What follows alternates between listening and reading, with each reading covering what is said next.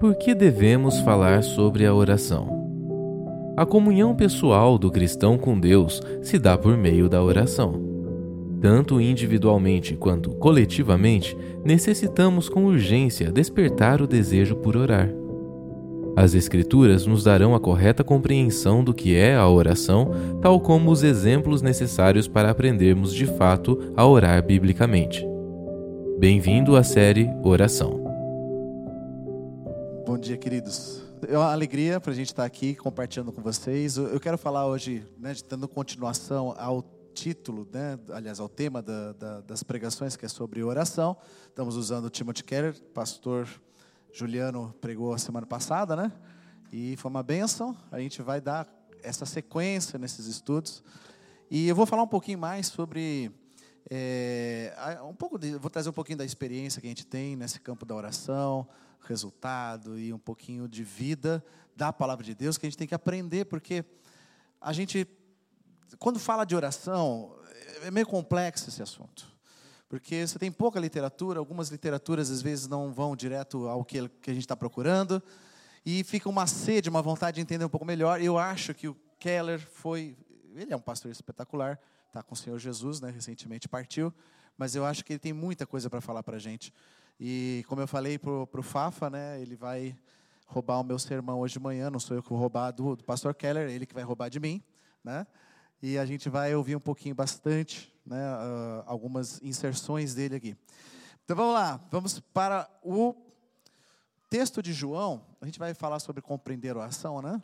E vamos ler o texto de João, capítulo 17, versículo 13 até o versículo 24. Eu estou usando a versão Nova Almeida atualizada, tá bom? Você pode procurar a versão que você preferir. Eu sempre dou um tempinho para você se achar aí, porque às vezes prefere uma outra linguagem. Essa eu fiz questão de estar na NA. Por quê? Porque a linguagem é muito rica, é um, é um momento muito denso. Porque o Senhor Jesus ele está é, nessa hora se preparando para a crucificação, na verdade, ele vai ser apanhado, vai ser preso, e ele está é, tá fazendo o que a gente chama de oração sacerdotal, muito importante, porque ele conclui todo o trabalho dele e agora ele vai fazer uma entrega, mas uma oração tão aberta, tão espontânea, mas é tão rica e profunda que a gente vai aprender muito sobre isso. E esse texto aqui, nessa versão, para mim, ele é, traz muito conteúdo. Vamos lá então? Mas agora, Senhor Jesus falando, né? Mas agora eu vou para junto de ti e isso falo no mundo para que eles tenham a minha alegria completas em si mesmos. Eu lhes tenho dado a tua palavra e o mundo os odiou, porque eles não são do mundo, como também eu não sou. Não peço para que tires do mundo, mas que os guardes do mal. Eles não são do mundo, como também eu não sou. Santifica-os na verdade, a tua palavra é verdade. Assim como tu me enviaste ao mundo também, eu os enviei ao mundo. E a favor deles, eu me santifico para que eles também sejam santificados na verdade. Não peço somente por estes, mas também por aqueles que vierem a crer em mim, por meio da palavra que eles falarem, a fim de que todos sejam um. E como tu, ó Pai, estás em mim e eu em ti, também eles estejam em nós, para que o mundo creia que tu me enviaste. Eu lhes transmiti a glória que me deste, para que sejam um como nós o somos. Eu neles, tu em mim a fim de que sejam aperfeiçoados na unidade, para que o mundo conheça que tu me enviaste e os amaste, como também amaste a mim. Pai, a minha vontade é que aonde eu estou, também estejam comigo os que me deste, para que se, vejam a minha glória que me conferiste, porque me amaste antes da fundação do mundo. Amém. Muito bem, queridos. É, você já se parou um pouco para pensar o que, que Adão estava fazendo no jardim depois do trabalho que ele realizava? Porque a gente está falando aqui, na verdade, do Deus Criador, nós vamos falar do relacionamento com Deus Criador. Eu passei um pouquinho o slide, aguenta só um pouquinho lá, mas pensa nisso. Adão estava no jardim, terminava, concluía sua, sua atividade, porque ele foi criado para cuidar e guardar, não é? A gente já sabe disso, a gente fala sobre isso, é gostoso ouvir sobre isso aqui na igreja. E aí, terminar o trabalho, o que, que acontece? O que, que vem na tua mente? O que, que Adão ia fazer? Ia descansar, puxar uma rede. Você sabe o que, que acontecia? Tem só um trechinho da palavra de Deus em Gênesis capítulo é, 3, versículo 8, que foi logo que eles caíram em pecado, mas que o texto diz assim: que Deus visitava o jardim com regularidade na viração do dia. Então, muito provavelmente, haviam vários encontros com Jesus que Adão e Eva tinham. Aquele encontro de trocar ideias, né? O que, que eles falavam? Bom, vamos, vamos pensar assim. Quem criou todas as coisas é o proprietário, certo? Então, quem está lá é o administrador. Então, se você vai cuidar e guardar, então você administra. Como é que é a conversa de um proprietário com um administrador? Não é mais ou menos assim? Olha a pauta da conversa. Como é que vão as coisas? Segunda pergunta que ele vai fazer: o que, que você acha? Terceira pergunta que ele vai fazer: como é que você pretende fazer isso? Quarta coisa que ele vai perguntar: é, como é que você está se sentindo em relação a isso? São perguntas normais que você faz, porque você é o dono do negócio e você vai contratar alguém, você vai fazer uma troca com essa pessoa. Mas veja, aqui tem uma diferença, porque Deus não precisa ser informado de nada. A gente sabe, Deus é onisciente, Deus sabe todas as coisas. Então, o que, que, o que, que Deus está querendo ter desse tempo com Adão? Ele sendo o dono e Adão sendo o administrador.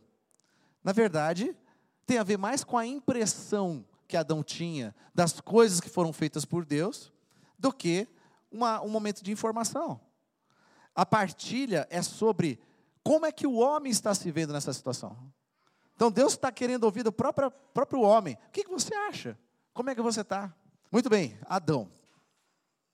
Adão ia conversar com Deus, eu acredito, eu acredito particularmente, que essa conversa, esse tete a tete, é aquele momento que Adão esteve passando o dia no trabalho e ele descobriu coisas fantásticas da forma como Deus preparou o universo, preparou a terra, preparou os animais, preparou todas as coisas.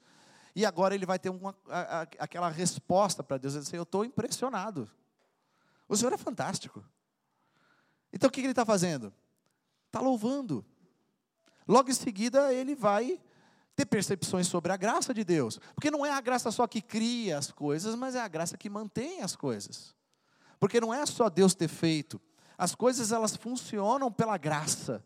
Deus precisa distribuir graça constantemente. Aliás, a minha definição, posso estar errado, minha definição de inferno não é que Deus não vai estar lá, porque diz que ele vai pisar o lagar, o lagar da ira dele. Mas a graça que é necessária para que haja equilíbrio da vida, ele não vai conceder ali essa graça. A manutenção vai ser um, um lugar difícil. É, a gente não veio falar sobre isso agora, mas só para você entender o que, que é manter a vida. Não é Deus só que deu a vida, que criou a vida, mas é o que mantém a vida. Se a gente respira hoje, se a gente abre os olhos hoje, se a gente tem né, saúde, mesmo assim, do jeito que eu estou, mas é porque Deus deu graça. E quando você percebe a graça, quando você está diante da graça, você responde para ela. Puxa vida, quer dizer que eu recebi isso daqui, eu tenho que dar um retorno, eu tenho que fazer alguma coisa a respeito disso, eu tenho que ter uma ação de graça. Que é uma resposta. Quando você recebe uma graça, você faz uma ação em resposta a isso. Né? Começa pelo agradecimento. Obrigado, Senhor. Obrigado por tudo que o Senhor tem feito, por tudo que o Senhor tem dado, o Senhor tem mantido na minha vida. Então Adão ele está fazendo ações de graça. Adão com certeza. E tinha que abrir o coração dele. Está falando com, com o pai ali no, na virada do dia. E aí, a gente tem um segredinho escondido no texto que de repente a gente percebe assim: ah, então ele pedia coisas para Deus. Porque está lá em Gênesis capítulo 2, versículo 23, Adão expressa assim: finalmente. O que, que ele falou finalmente? A esposa. Ufa.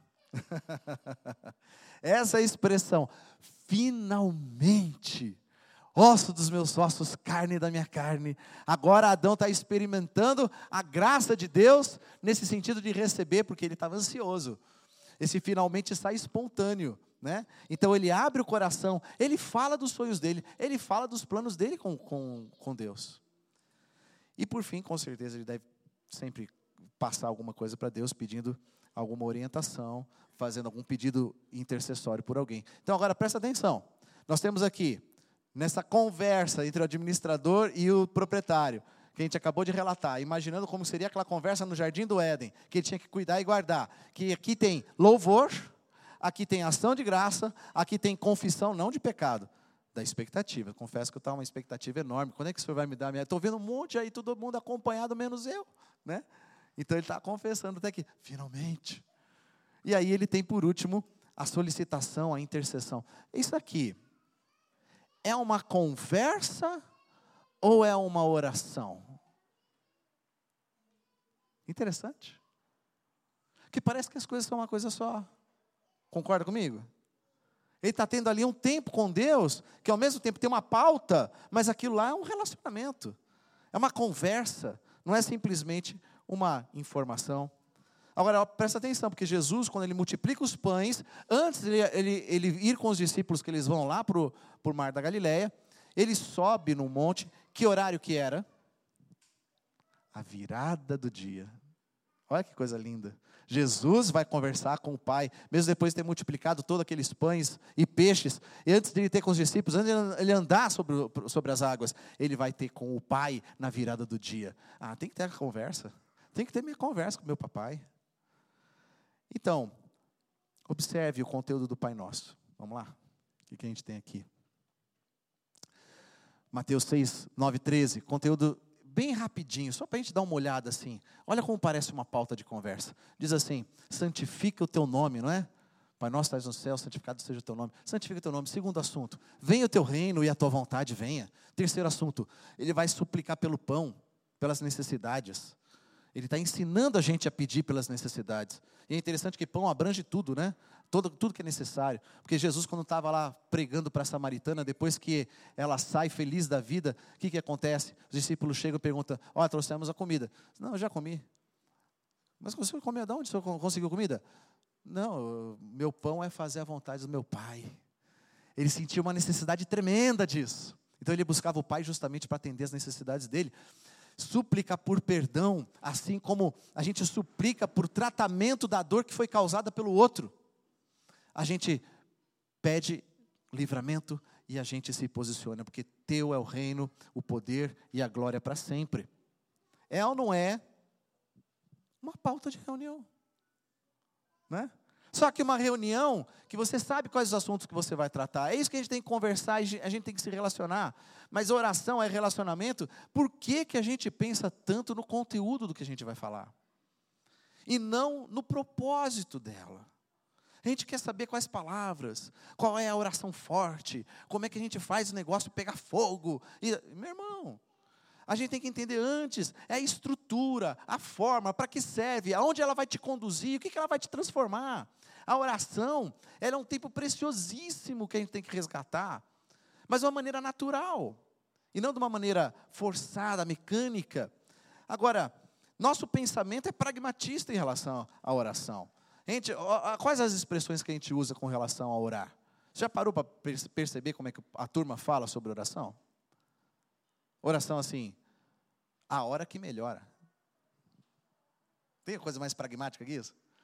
Hora que melhora, irmão. Outro diz assim: esse problema aí, isso aí é só com muita oração, meu irmão. Outro fala assim: oração traz vitória. E tem gente que diz: oração quebra barreira.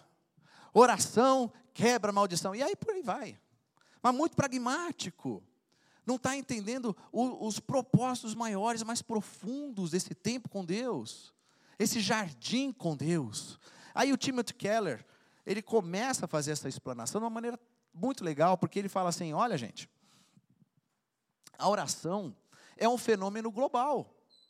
Porque não existe uma cultura que seja no planeta Terra, que seja a cultura de pessoas que não creem em Deus, em ateus. Não existe.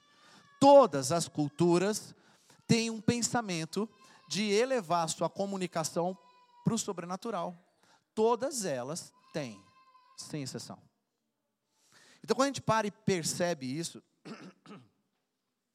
e a gente percebe que o que Deus está trazendo para nós é um outro, vamos dizer assim, uma outra estrutura. Porque o mundo inteiro acredita na oração, mas a oração, para o mundo, é só uma comunicação com o sobrenatural. E relacionamento não se constrói assim.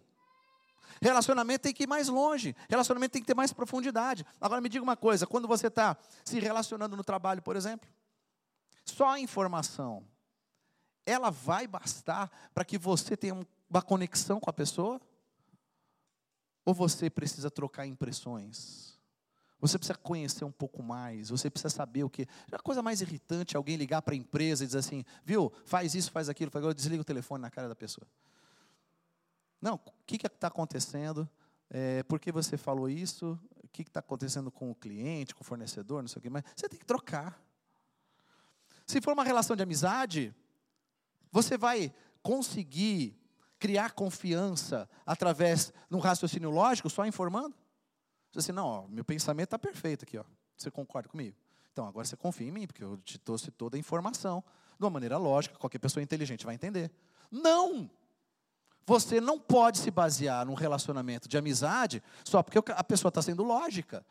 Num relacionamento de amizade, você tem que ter compromisso. Isso é o mais importante.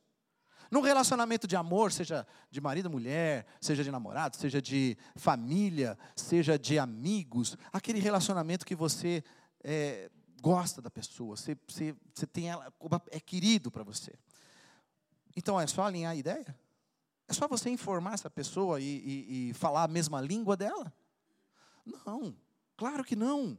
Você tem que conhecer o outro, e o outro tem que te conhecer. Relacionamento vai mais fundo do que somente comunicar. Então, nós estamos falando do sobrenatural num outro patamar. Olha o que Keller diz aqui.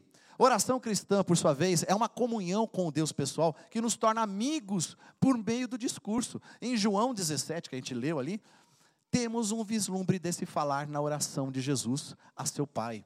Trata-se de um discurso divino então Jesus está conversando com o Pai em todos esses níveis de profundidade, como nós falamos, seja troca de impressão, compromisso, conhecimento. É exatamente isso que Jesus está fazendo. É um discurso divino, é um diálogo divino. Orar é mais do que a gente entregar um comunicado para o céu. Concorda comigo, irmão?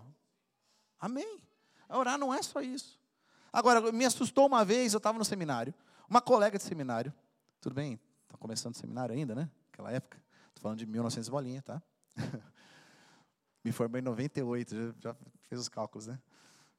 Eu estava com uma colega de seminário e ela vira assim para o professor e diz assim: Professor, eu só queria entender uma coisa. É, que nem a gente vê lá nos filmes, Deus fala com a gente? Ah, minha irmã, não. Aí você escuta um negócio desse de um colega de seminário e diz, não, o que, que aconteceu? Que, que ela, ela, ainda não fez escola bíblica, não, não se batizou, ela não, ela está orando pelo menos? Como assim ela está na dúvida se Deus fala pessoalmente? Não, porque o que, que ela está esperando? Que a nuvenzinha abra e venha aquele facho de luz assim e diz, ó oh, Fábio, ó oh, Ana, ó... Oh. Meu irmão, se você não entendeu ainda quando Deus está se relacionando e falando com você, então você tem que abrir os teus olhos e teu coração, porque Deus quer te dizer hoje: eu quero me relacionar com você. Você não pode achar que isso é coisa de filme. Você tem que prestar atenção, sentir a presença dele e ouvir Deus falando. Porque lá em João capítulo 17, Jesus, depois que ele deu todas aquelas instruções para os discípulos, ele fez a oração intercessória, porque a oração a gente chama de sacerdotal, ele está intercedendo por todos. Mas a intenção dele aqui, porque aquele, esse texto é tão rico, porque ele é muito teológico, ele fala da trindade, fala da unidade, fala do ser humano, fala de tudo, mas ele está demonstrando o coração de Deus aquele momento, Jesus está expondo aquele relacionamento que ele tem, o dia a dia, aquela virada do dia que ele subiu naquela montanha, depois de ter feito o, a, o milagre da multiplicação. O que ele tinha durante aqueles tempos de sumiço, que os discípulos ficavam, onde é que está Jesus? Era isso, ele estava orando ali exatamente, rasgando o coração na presença do pai, do papai dele. E falando coisas importantes, porque exatamente demonstra como ele quer que nós tenhamos relacionamento com eles. Quando a gente aprende isso, a gente está exatamente debaixo da cobertura da oração sacerdotal. Primeira coisa que a gente tem que aprender. Segundo a gente leu, a gente vai ver de novo o versículo 14. Precisamos desenvolver a nossa noção de pertencimento. João 17, 14 diz assim: Eu lhes tenho dado a tua palavra, e o mundo os odiou, porque eles não são do mundo, como também eu não sou. Meu irmão, qual é a tua natureza? Você entende a tua natureza? Porque Jesus diz: eles não são do mundo. Aí fica aquela coisa meio bagunçada aqui dentro, que a gente fica pensando assim, mas eu não sou do mundo, mas ao mesmo tempo ainda sou um pecador. Ainda tenho problemas com o meu relacionamento com Deus, ainda tenho problema com o meu relacionamento com o próximo, tenho até problema comigo mesmo. Então quem eu sou, afinal de contas? Bom, você tem que entender qual é a tua natureza. A tua natureza é que você está em guerra. Eu estou em guerra. Não estamos falando da Ucrânia, falando da Rússia, não estamos falando do progressismo, nós não estamos falando do conservadorismo, não estamos falando nada disso. A palavra de Deus diz: nossa luta não é contra a carne nem o sangue, mas contra os principados e potestades nas regiões celestes. E também ela nos fala que nós temos uma luta interna. Essa luta interna, ela transparece com o apóstolo Paulo. Paulo ele trabalha isso muito bem, é muito bom a gente saber disso, porque é o grande apóstolo que escreveu boa parte da literatura do Novo Testamento, mas que passava por luta interna. Porque ele começa no capítulo de Atos ali, quando ele sai em missão, a primeira missão maravilhosa, ele já começa a ter problema na segunda. Já briga feio com Barnabé. E o texto não esconde nada. E fala que a briga foi feia. O que, que é isso? É natureza humana. O apóstolo Paulo, imagina, a gente estava brincando aqui na primeira, primeira vez que eu, que eu falei, né? Se fosse uma agência missionária, já fecha as portas, porque os missionários brigaram. Esquece missão. Vamos ficar aqui em Jerusalém, está tudo certo. Meu irmão, Paulo continuou e desistiu de João Marcos. O, o, provavelmente o primeiro evangelista, ele abriu mão. No final, ele chama, manda Marcos vir trazer a capa para mim. Paulo teve um espinho enterrado na carne dele. Que espinho era esse? Era um enviado de Satanás para atormentar esse cara. Muitos estudiosos perguntam, mas que, que, tipo de enviado é esse? Que demônio é esse que está atormentando Paulo? Provavelmente, esse demônio estava esbofeteando Paulo, como ele disse, fazendo ele lembrar. Isso aqui eu creio também, que alguns estudiosos creem dessa maneira, eu também creio, acho que é mais ou menos nesse sentido. Fazendo ele lembrar de que ele perseguiu a igreja e ajudou a matar cristãos. Sabe aquele dia que está tudo bem, você está ótimo, você vai deitar na cama, você orou, falou com o papai, está tudo certo, deita, de repente vem trevas sobre você. Parece que você está assim, em torno de uma caverna e aqueles pensamentos mais sórdidos do teu passado, que você nunca mais queria lembrar, ele vem à mente como se Satanás estivesse jogando na tua cara, mas você é isso. E aí fica aquele dilema, que eu quero sair desse, dessa caverna, eu quero sair dessa lembrança, eu quero sair dessa situação. Quem sou eu? Qual é minha natureza? Mas não foi diferente, nem de Paulo, nem de outros. Mas Paulo termina dizendo assim: miserável homem que sou, quem vai me livrar do corpo dessa morte. Ele falou em Romanos 7, 24. Olha a luta que esse cara está passando. É um homem normal. Jacó também é a mesma coisa. Um homem que nasceu trapaceiro. O nome dele já é trapaceiro. Ó, Jacó, vai Jacó. Fica, é que nem o camarada que vai lá no outro país e anuncia no microfone do supermercado. Tem brasileiro. que terrível isso. Mas tem, acontece isso em alguns países. Cuidado, tem brasileiro aqui. Já pensou que, que estigma horroroso? O cara levava isso aí no nome dele. Ó, Jacó está por aqui. Opa, cuidado com a bolsa. Né? Jacó ele vai brigar com Deus. Lá no Vade Jaboque, você sabe essa história. E aí ele, naquela briga com Deus, ele fala, eu não largo o Senhor enquanto o Senhor não me abençoar. E aí, o que, que, que Deus fez? Tocou a coxa dele. Ele ficou eu gosto dessa expressão antiga, chama claudicante. Foi coisa estranha, né? É da onde vem o nome Cláudio, Cláudia, tá? Desculpa, estraguei quem chama Cláudio aqui ou Cláudia, me perdoe, tá? Mas o significado é esse. Estava brincando aqui de, no primeiro culto, que é quando eu fui dar o nome da minha filha de Rebeca. Aí eu, a minha mãe ela queria dar outro nome. Falei assim, por que você vai dar Rebeca? Dá outro nome, um nome bonito assim. Mas que tipo de nome, mãe? Ah, dá Débora. Débora, qual o significado de Débora? É, é um nome bonito. Débora é um nome muito bonito. Débora, dicionário, abelha. Tá ótimo. então, tem nomes que são assim, né? Agora, Israel, agora teu nome mudou. Você não é mais trapaceiro, que Jacó quer dizer isso. Você agora é Israel, o homem que lutou, batalhou com Deus e prevaleceu.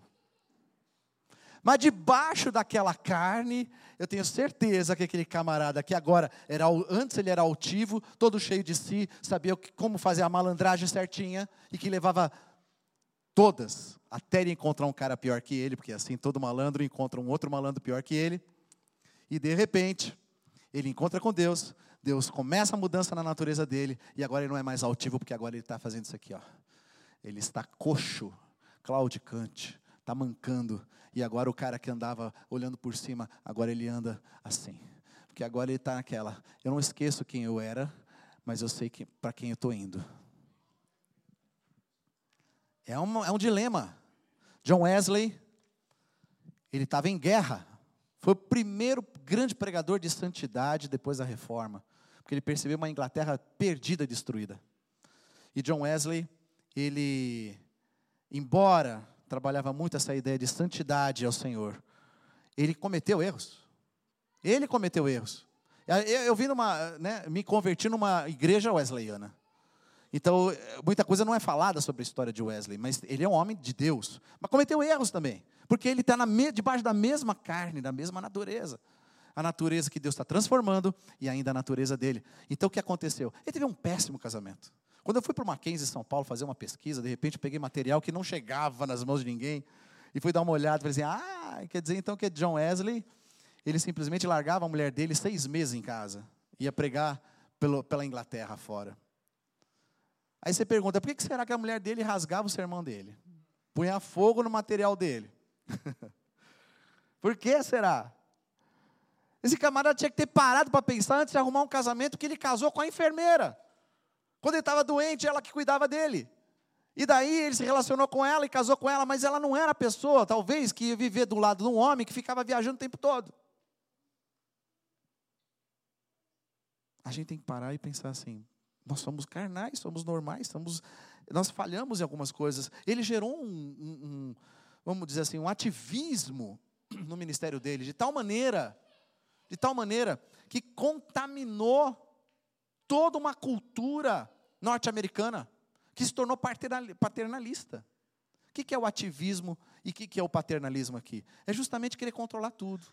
Ele abria o Clube dos Santos, então, você quer fazer parte dos crentes de verdade, Clube do Santo, tem que renovar a carteirinha a cada três meses. Caramba, você tem que renovar a carteirinha? Tem que renovar a carteirinha, senão você não entra no clube. Interessante, mas vamos lá. Está controlando tudo, né? Então, isso contaminou a cultura norte-americana paternalista até hoje, que o americano quer controlar as coisas.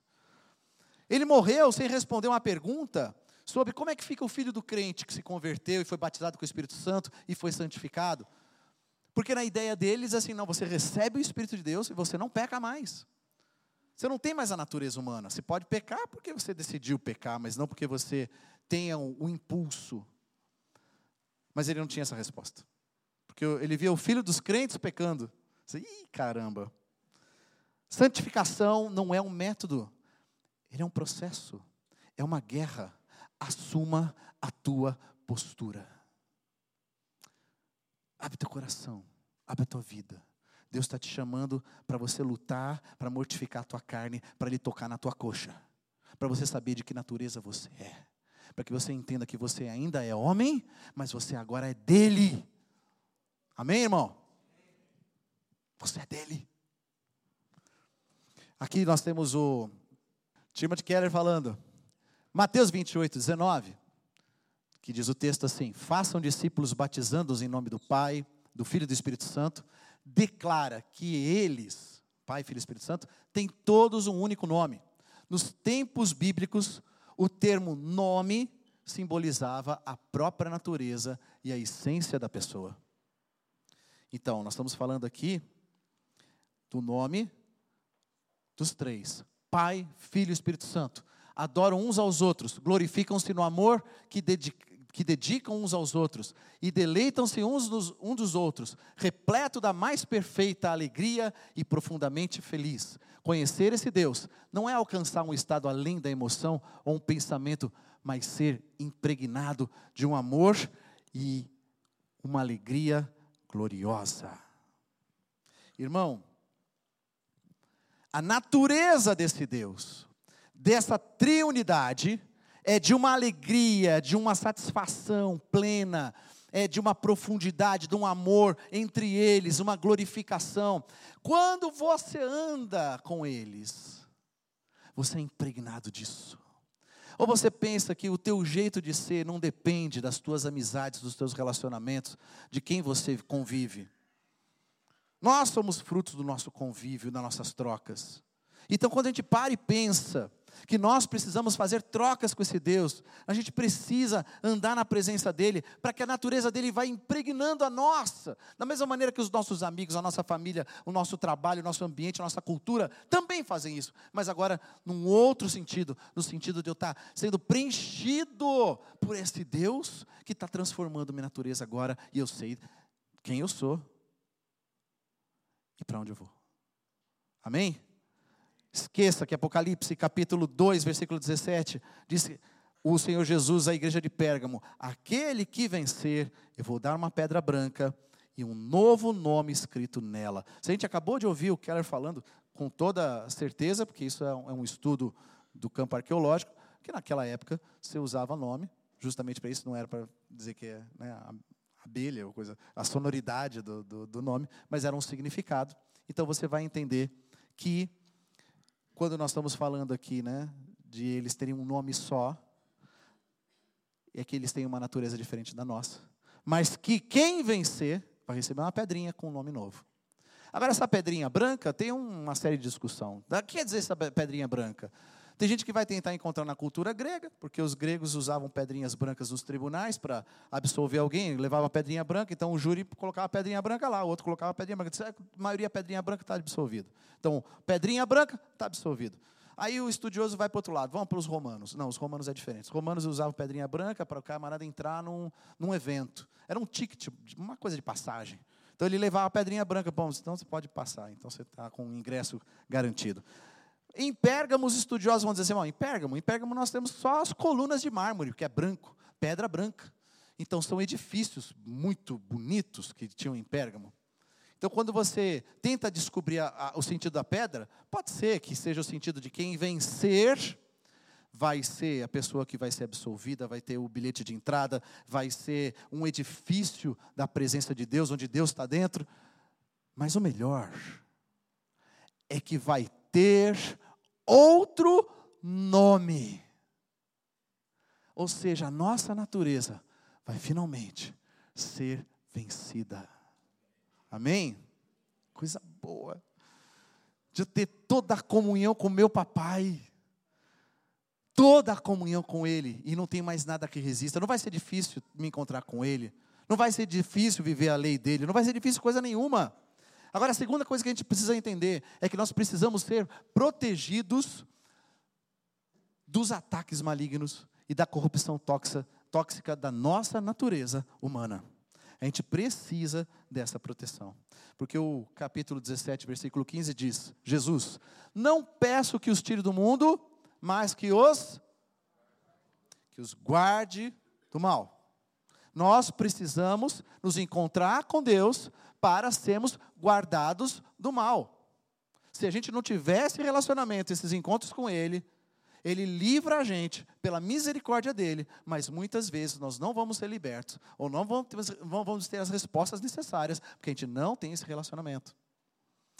A proteção do mal aqui, não estamos falando só do mal externo, mas também estamos falando do mal interno. Não estamos falando só, é o diabo, sim. São os, os seus demônios, sim. As mentiras que eles pregam, sim. Mas dentro de nós, nós estamos vulneráveis. Por que, que nós estamos vulneráveis? Porque nós temos um desejo ardente pelo engano.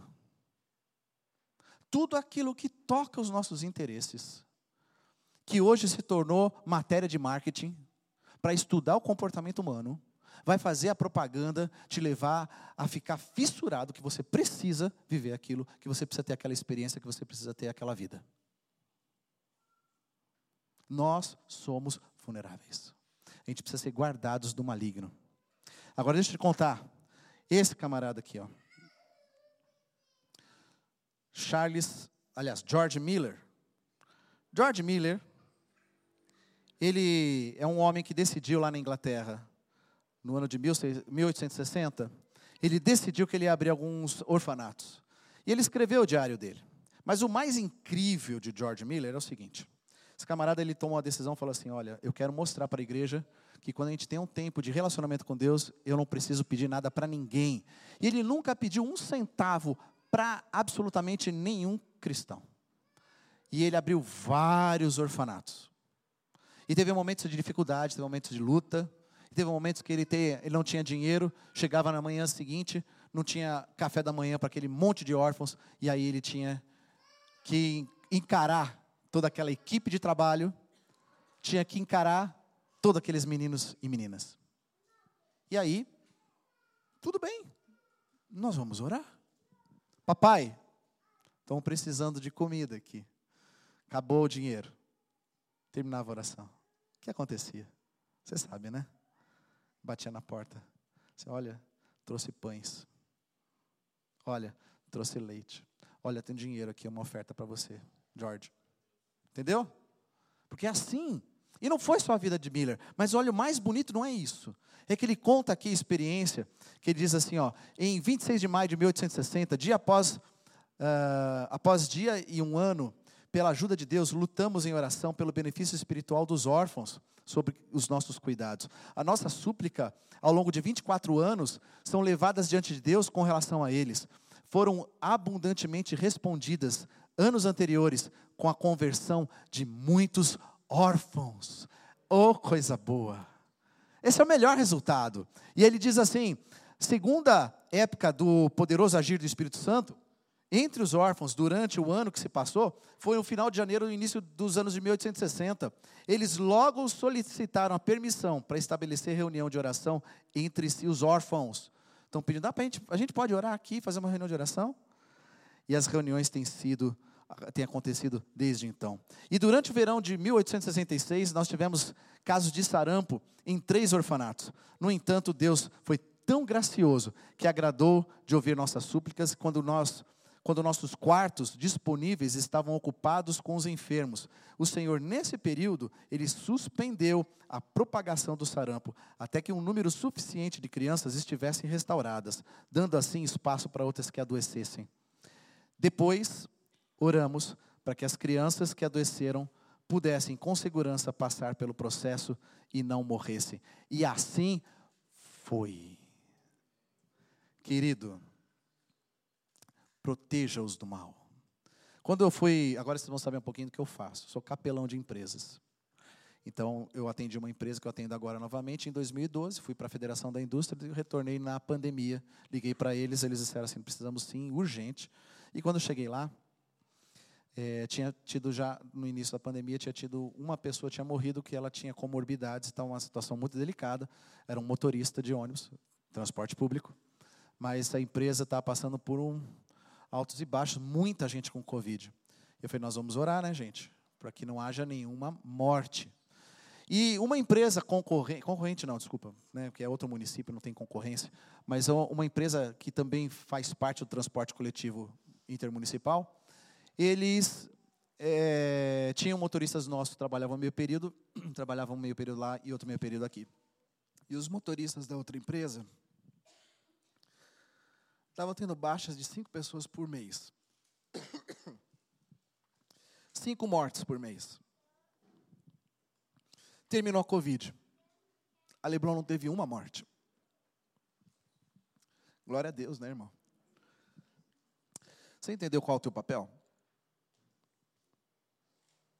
Nós precisamos de consagração, transformação, e integridade pela santificação na verdade da palavra, porque Jesus disse assim: santifica-os na a tua palavra é a verdade. Santifica-os na verdade. A tua palavra é a verdade. Uma pergunta que fica para a gente é: qual é o meu culto? De quem é o meu tempo? Para quem é minha disposição? Meus interesses? Os meus bens? Timothy Keller diz assim: Pastorzão, lê para gente que minha voz está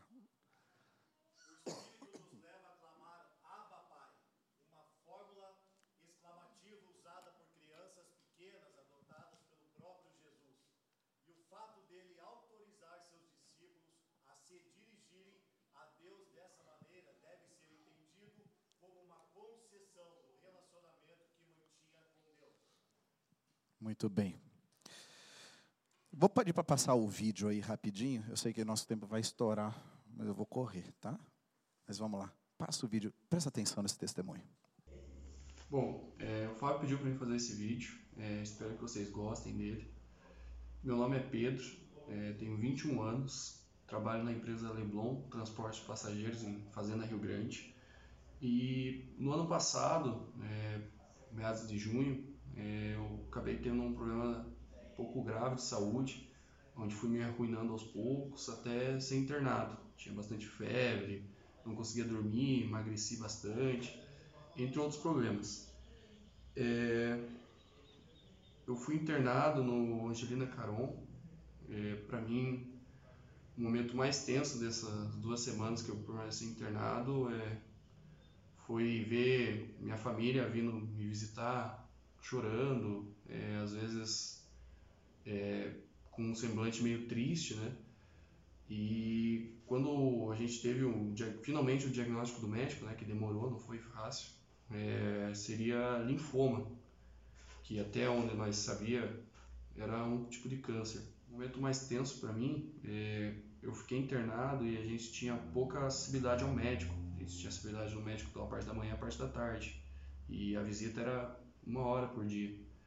E o momento mais tenso para mim foi quando o médico diagnosticou, né, como linfoma, um tipo de câncer, e foi ver meu pai, minha família, minha mãe, meus irmãos, minha namorada, é, como eles ficaram abalados com aquilo que eles não conseguiam esconder na hora da visita. Isso deixou a gente bem, bem chocado mesmo.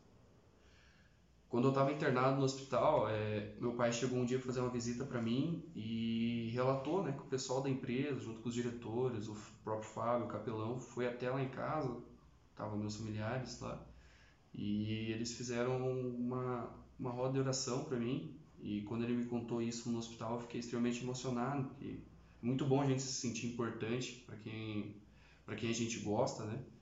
E, e também me deu mais força ainda saber que o pessoal da empresa estava comigo nessa, nessa empreitada que eu estava, nessas escadas que eu estava subindo. A mudança para mim aconteceu quando eu fui transferido do hospital. Aí depois desse diagnóstico eu fui me transferido para o Erasto Getter. Ah, ali é, comecei a, a ir para casa, né? Não fiquei mais internado e, e em mim estava me sentindo uma melhora. É, para mim aquilo que estava ocorrendo em volta de mim, as orações, o pessoal da empresa me apoiando, é, saber que tinha outras pessoas orando por mim, a minha família orando, familiares, amigos, isso me deu bastante força quando eu fui para casa.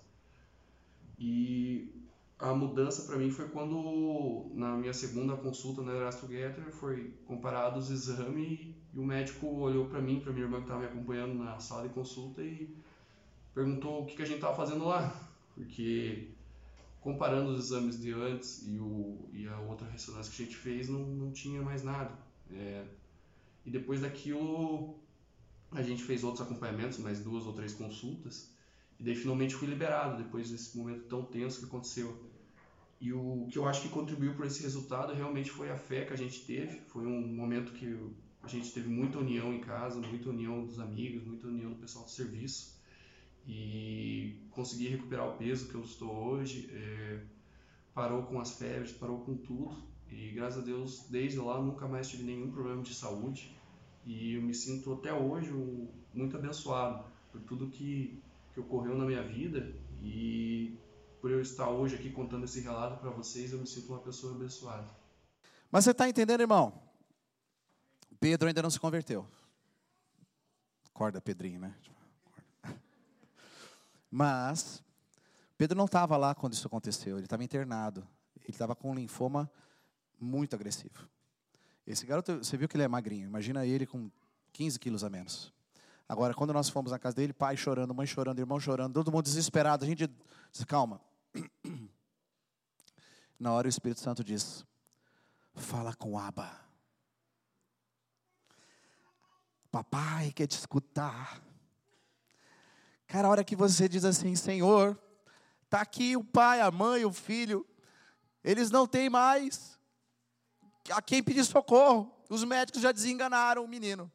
Menino novo desse, piá. Aí você rasga o coração e fala, pai, olha a situação. Toca nessa família, toca o coração e traz o diagnóstico que ninguém espera, que o médico olhe e diz assim, não é possível. O Senhor é o Deus do impossível. Meu irmão, foi instantâneo. Papai ouviu. Falei, eu quero. Você entende que esse relacionamento com Deus, a oração é isso. E que você não teme. Tudo que vem da parte de Deus é bom. E o que ainda não veio vai ser melhor. Independente do resultado, mas quando você escuta o papai dizendo assim: vem fala comigo, preciso falar com você. Você diz, pai, olha a situação aqui, pai. E por último, só para a gente terminar, eu vou ter que pular algumas coisas aqui. Né? Mas você já falou para o teu aba, você já chamou ele assim? Você tem essa intimidade? Entenda que a gente precisa de uma unidade perfeita com Cristo para transparecer Ele, para que o mundo veja Ele. Meu querido, Jesus orou lá no, no, no capítulo 17, versículo 21, a fim de que todos sejam um, como tu, ó Pai, estás em mim, eu em ti, também eles estejam em nós, para que o mundo creia que tu me enviaste. Eu lhes transmiti a glória que me deste, para que sejam um como nós o somos. Eu neles, tu em mim, a fim de que sejam aperfeiçoados na unidade, para que o mundo conheça que tu me enviaste e os amastes como também amaste a mim. Pai, a minha vontade é que onde eu estou também eles estejam comigo os que me deste, para que eles vejam a glória que me conferiste, porque me amaste antes da fundação do mundo. A quem você pertence? A quem você pertence? Meu irmão, eu não vou passar aqui as palavras de Keller, porque senão a gente vai estourar muito tempo. Mas eu quero que você entenda aqui que você precisa ter uma unidade e você para isso precisa resgatar o teu Shabá. O que é o Shabá? Shabá, da onde vem a palavra sábado. Eu não estou falando para você guardar o sábado. Eu estou falando que o sábado é uma palavra que vem da palavra da expressão Shabat, que quer dizer descanso. Mas quando a lei do Senhor diz que para você descansar nesse dia, é para você ter o tempo com Ele nesse dia. Se é na segunda-feira a tua agenda, se é na terça, na quarta, na quinta, na sexta, seja lá qual for o dia, o teu Shabá, mas você tem que resgatar Ele. Querido, eu estou falando de, um, de, momentos que eu tenho tendo de prazer com o Senhor Jesus, porque domingo eu não estou assistindo filme, não estou assistindo série, não estou assistindo nada, eu vou ler a Bíblia. Então eu e minha mulher, nós estamos lendo um de um lado, outro do outro. De repente Jesus falando, falando, nós estamos no jardim de oração. E você sente a presença do Pai, você sente a presença de Jesus, Ele falando para você coisas que não estão nos livros. E Ele revelando coisas para você. Um amigo meu, eu fui visitar ele na Holanda, ele foi meu discipulador. Ele falou: Ah, Fábio, a gente precisa de um pouquinho dessas experiências que vocês têm lá. Foi o que aconteceu com vocês? O que aconteceu? turma tropeçou no, no sino de Dort, foi parar do outro lado do calvinismo, que não precisa fazer nada. Deus vai resolver tudo. Crente holandês agora não. não orar para quê? Deus faz tudo. Não, meu irmão. Quem falou isso? Jesus quer trocar, Jesus quer falar, Jesus quer se relacionar. E Charles Spurgeon, só para terminar essa ideia aqui, ele fala assim, querido, no final desse versículo que você leu no versículo 24, Jesus está dizendo: Eu acabei o trabalho. Acabei o trabalho. Mas uma coisa eu vou te pedir, porque ele fez o tempo inteiro a vontade do Pai. Eu terminei, estou entregando o Pai, está tudo feitinho do jeito que o Senhor queria. Agora estou pedindo uma coisa só. Que aonde eu estiver, que eles estejam comigo. Então teve dias que eu acordei na presença do papai, na presença do Senhor Jesus, na presença do Espírito Santo. E quando eu chegava diante do dilema, já tá, já estava com, com eles me apoiando, dizendo assim, vai. Eu fui, eu cheguei na empresa em pouco tempo, estava fazendo uma visita, o camarada já contou o relato no caminho, um colaborador lá, e chegamos na casa da pessoa que foi visitar, eu só fiz umas perguntas e disse assim, posso orar por você? Impus a mão, demônio. Rapaz, caiu o processo. Estava fazendo devocional, rapaz, caiu possesso. o que está acontecendo? O Espírito Santo está aqui. E ele está falando, e ele está agindo, e você está na presença dele. Eu falei do Pedro, é um só. Eu não tive tempo para fazer essa gravação, eu fiquei doente, eu faltei esses dias. Eu ia fazer um documentário. Tem a faxineira, a filha dela foi curada de lupus. O médico dela faz é, podcast, ele é especialista na área. E ele diz assim: é o único caso que tem. É o único caso. A menina foi curada de lupus. Ele sabe explicar. Tem outro caso do filho dela, quebrou a perna, estava com um pino de platina. O osso estava infeccionado, não tinha dinheiro para tirar o pino, porque o plano de saúde não cobria. O osso dele estava apodrecendo, de não, vamos morar. E nós oramos. Rapaz, está tá, tá completamente curado, está tudo bem. Tirou o pino, está tudo certo. Não tem mais infecção nenhuma, porque não tinha antibiótico que estava vencendo aquela infecção.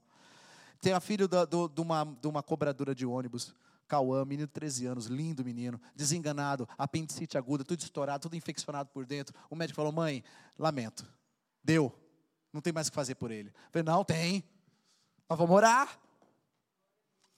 Vamos para o jardim falar com o papai. O menino está bem, eu faço visita para ele.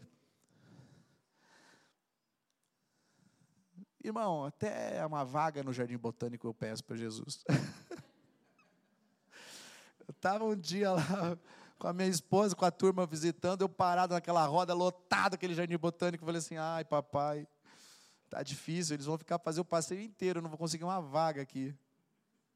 À minha frente, no espaço do cara da frente. Ele abriu o espaço, o cara saiu. Eu falei assim, papai, obrigado. minha mãe, quando eu era recém-convertido, queria muito comprar um livro para ler. Ela não tinha dinheiro, não tinha dinheiro. Aí uma cliente dela insistiu para receber uma, né, uma gorjeta. E aí ela falou: não, não, não, não, não, não, não. Ela falou: então vem cá, Fábio, toma. Quando ela me deu o dinheiro na mão, eu contei e falei assim: ô, oh, o dinheiro do livro. Aí minha mãe falou assim: Jesus mima esse menino. Querido, quando a oração no relacionamento é quietismo. É um problema que passou anos na história da igreja, de um emocionalismo de uma mística que não faz parte do relacionamento. Você tem que saber de que natureza você pertence. Quando a tua oração não é relacionamento, é narcisismo. Ela gira em torno dos teus planos. Isso é tóxico. Quando a tua oração não é relacionamento, ela é mecânica. Ela não é um encontro de fé. Ela não tem santificação. Quando a tua oração não é relacionamento, você não sabe para onde Cristo vai te levar. Você está sem o sentimento de adoção. Quem é que está cuidando de você? Você perdeu a unidade. Nós vamos orar e encerrar, vamos fazer a ceia. Mas eu quero que você, hoje, volta para o jardim, porque eu estou fazendo o papel daquele irmão. Sabe aquele irmão que diz assim: Você ligou para o papai?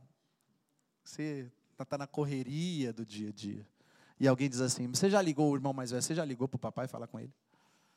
Meu querido, eu sou esse irmãozinho chato, mas que faz isso porque te ama. Sim, é tão bom o jardim, é tão bom esse jardim. Ele tem que fluir de uma maneira tão natural. Pode fazer tua listinha para conversar com ele, mas você precisa, precisa marcar um tempo, resgatar o teu Shabá e ter um relacionamento com a palavra e com o Pai, e com o, com o Filho e com o Espírito. Amém? Vamos orar? Vamos pôr de pé.